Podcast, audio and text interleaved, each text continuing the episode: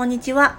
この番組はシングルこなしの武藤とわーママアキノが何かと求められがちな3 4 0代をより楽により楽しく生き抜くための試行錯誤をシェアしていきます。私たちの正解のない話ですが楽しんでいただければ嬉しいです。はい。あのー私ちょっと最近思ってるんですけどはい。40歳を手前にして、うん。もうすぐ我々40歳でうん、うん。なんかこのモヤモヤっとしたりとか不安だなって思ったりすることがあるじゃないですか。ありますよ。これってみんなあると思うんですけど、うんうん。あきちゃんどうしてるの？うん。なんかきっとさこの節目になるたんびに思うけど、うん。昔思ってた30歳と今の私違うとかさ、うん。できっと40歳になっても、うん昔思い描いてた40歳と今の私全然違うとか。わかる。私オッチみたいになってると思ってた。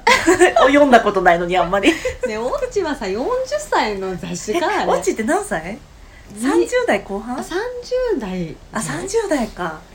オッチあじゃない40代はう、ん。え STORYぐらいかなって思ってた。あー STORYね。うんまあそれすらも把握できてないねそうだね。あ VERYだ VERY。あ VERY。VERYがそう30だよ。代後半くらいからじゃないかな、そうだね。それ自体も分かってなかったね。そうだね。でも VERYで考えたら本当全然 VERY女子になれてないし。だって価格帯 VERYに載ってる価格帯のお洋服買ってないもんね。買ってない、うん。だって VERYに載ってる価格帯のお洋服ってさトップス23万でしょ。そうだね。でアウター15万ぐらいでしょ、するだろうね。するよね、うん。買ってないですよ。それがさ全体のどれくらいの割合なのかは分かりませんけれども、うん。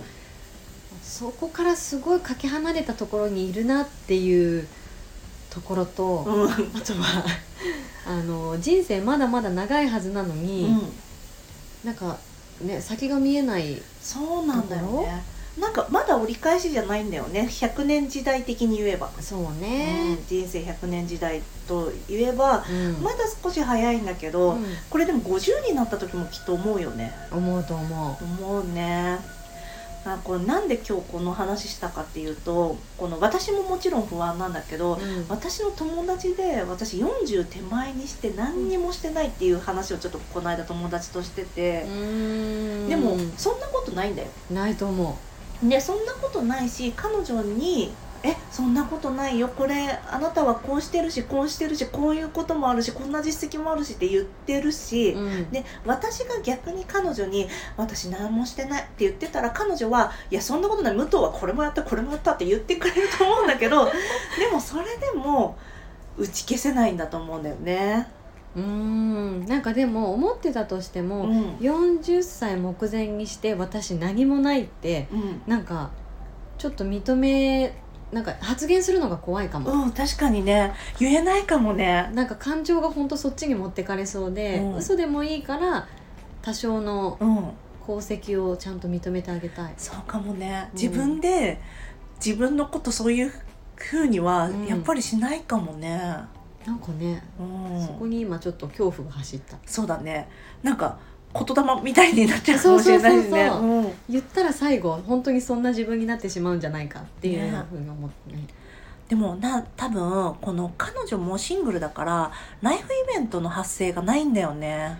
あで私もそうなんだけどー、うん。ライフイベントの発生ってさすっごいあの分かりやすくうん。成し遂げてるよね。成し遂げた感がうーん。得やすいよね。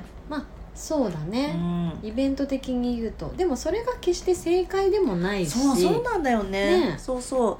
私もさなんか誰かの出産とか誰かの妊娠とか結婚とかは、例えばすっごくあの週5回遊んでた友達が、うんうんうん。え 結婚しちゃったら会えなくなっちゃうとかさ、うん。えアメリカにとかさ、うん。そういうことになったら、そりゃもちろん寂しいけどそうじゃなかったらそんなにもうあそっかで終わっまあ多少はねうん。思うところあるかもしれないけど、なそんなになんかダメージみたいなのは受けないんだけど、うん。やっぱりさこの何にもしてないとそうなっちゃう気もするのも、まあうん想像しにね難しくないというのはあるよね。ね、うん。ね私はそうなあの不安の解消法の一つとしてうん。今 FP3 級を 今ねそう必死こいて勉強してるんですけど、うん。まあ、なんでかっていうと私の不安の大きいところはこの不安をチャンクダウンこの塊をほぐしていくにあたって、やっぱりどうしてもお金なので、お金のまあもちろんさ資産形成のためにこうやってこういう講座でを開いてこういう商品にこういうことしてますっていうのをもちろんやってるけどプラスアルファで、うん。お金の勉強をしたよっていう 実績があるだけで、うん。なんとなくまあいいかと思える気がしたから行動に移してごまかしているとも言えるし、うん。まあ身になってるなとも思うしね、うん。そう FP の勉強ねすごいあのえこれもっとは早くから知ってたら私この商品買わなかったのにとかいっぱいあるから、えーこの話今度したいな。別に私が FP じゃないから、うん。別に何かおすすめしたりとかできたりしないんだけど FP3 級レベルのことってこの本当に常識ぐらいのことしか勉強してないんだけど私はね。だからああなもうちょっとやる機会があればなって今になって思ってるんだけど、聞きたい聞きたい。ね。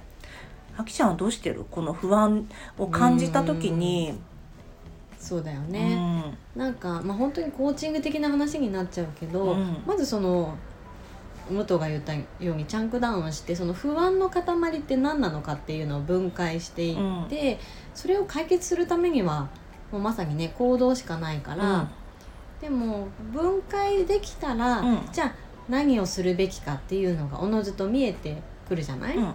で行動まで乗っかっちゃえば、うん。もうその時点で視点が変わってるから、うんうん。不安っていうよりかはあじゃあ次これしなきゃなっていうタスクの方に目が向くので、それで、まあ、次進んだら新しい不安とか悩みが見えてくるけど、それでもう進んでいくしかないよねって。ねうん。で少しずつ実績とえ、か、やってる自分っていうのを蓄えていくことでしか先には進めないなってすごい思うよね。ねそのさ自己効力感がこの自己効力感っていうのは何かっていうと自分はこれをこの問題に対してこういうふうにやることができるとか新しく始めることに対して自分だったらできるって思える力なんだけどうん。自己効力感をなかなかこの自分で実績がないと育てるのが難しいからそうなっちゃうのかな。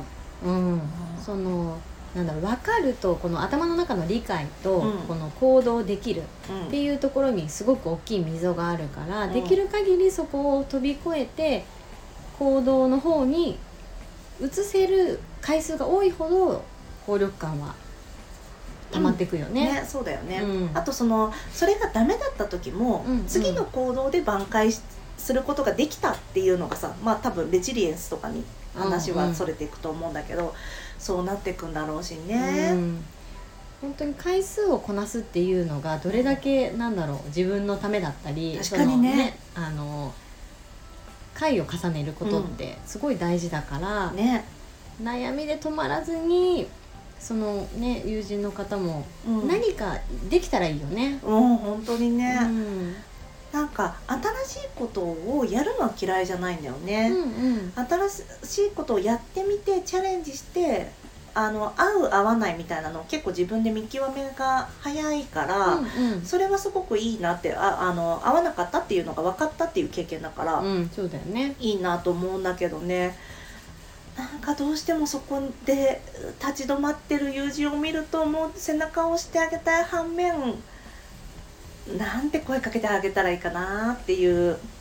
うーんなんかまだまだ私たちは30代後半だけどさ、うんきっと50手前になっても同じようなことで悩むと思うし、うん。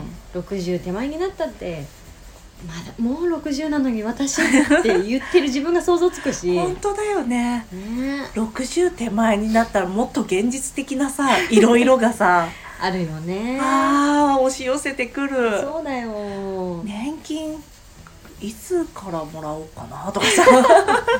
こ いやまずもらえるのかなとかね。そうそう本当にねそう政治の話もそうだけど、うんそうちなみに私あの今の現行法で言えば年金は65歳からもらえるんだけど65より1ヶ月ずつ遅いと0.7%ずつあの引き上がっていくのね、うんうん。そうそれをやっていくとまあ大体だから2年ぐらい遅めにもらうとかうんでも男性は65からもらうとかあったりするんだけど、うん。私たちの時はなんかそんな2年後からもらうとかじゃないのかな？100歳だしとか、本当だよね。そうそうなってくると収入経路をどうしようかなとか、うん。やっぱりこの今の仕事今の本業はできなかったとしてもまうんああきちゃんはねコーチングとかメイクさんはいつまでもできると思うからあれだけど、うんね。ね。だからそういうのもきっと皆さん考えてるよね。うんでできれば考えるで止まらずにやっぱり行動をしてみるうん、っていうところまで行くといいよね。うん、本当にね。うん、自分もそうならそこまで行くようにやっぱ心がけるし、ね。そう皆さんがこの40手前とか、うん。この節目を迎えるにあたって不安な時どういうことしてるのかぜひ教えてくれたら嬉しいです。うん。本当に、ねこの不動産買いましたとかね。それさあの急に真似もできないけどね。ね。勉強にはなるのでぜそうね聞かせてほしい。あのみんなでこの番組はねやっぱシェアしていく試行試行錯誤をシェアしていく番ひ組ですからね。私たちだけじゃ引き出しがちょっと少なくてぜひ。本当に。お願いします。はい。では今日はこの辺にしておきましょうか。はい。はい。気に入ってくださってありがとうございます。ではまた次回。失失礼いたします